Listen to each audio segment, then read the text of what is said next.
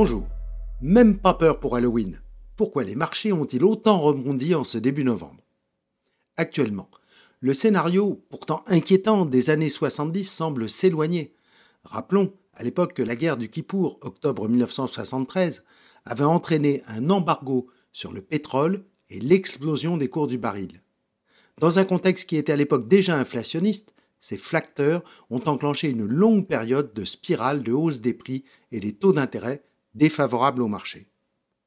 Aujourd'hui, la proposition de l'Iran à l'OPEP d'un nouvel embargo n'a pas été suivie cette fois-ci depuis les premiers jours de l'intervention d'Israël dans la bande de Gaza, et le baril de pétrole est même en léger repli à 86 dollars le baril de Brent. Malgré les déclarations du Hezbollah, les observateurs pensent que si le conflit ne s'embrasse pas à la région, le risque de flamber des cours diminue actuellement. De plus, les démocrates s'efforcent de contenir aux États-Unis les cours car l'impact de la hausse des prix du carburant sur les ménages américains pèserait sur les futurs bulletins de vote pour la présidentielle de 2024. Les États-Unis, premier producteur mondial, ont connu un mois d'août record avec plus de 13 millions de barils jour produits les mesures visant les exportations du Venezuela, première réserve mondiale, ont été allégées. Au son du canon, les marchés ont donc fait abstraction de l'environnement géopolitique et rebondi sur les nouvelles macroéconomiques. Outre l'annonce d'un plan de relance de 110 milliards de dollars au Japon, c'est surtout les nouvelles des USA qui ont dopé les marchés. Celles-ci conforté par la position en mode pause de la Fed et le discours de M. Powell pour la fête d'Halloween, ont été très marqués.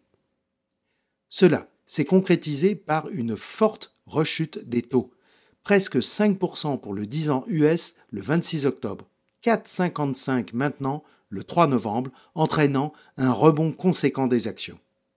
Plusieurs chiffres indiquent une inflexion à venir de l'inflation l'ISM manufacturier américain recule à 46,7, attestant de l'impact de la politique de la Fed sur la croissance et donc la demande. Idem pour le marché du travail qui se détend avec seulement 150 000 créations contre 297 000 le mois précédent. Tout comme le montre l'indicateur ISM des services qui baisse à 51,8. La productivité de l'économie américaine a aussi fortement augmenté, plus 4,7 sur un an, ce qui permettrait de compenser sans hausse de tarifs les hausses de salaire ressorties ce vendredi à plus 4,1%. Serait-ce déjà les premiers impacts de l'IA, l'intelligence artificielle, qui ferait de la musique, paraît-il? À la semaine prochaine.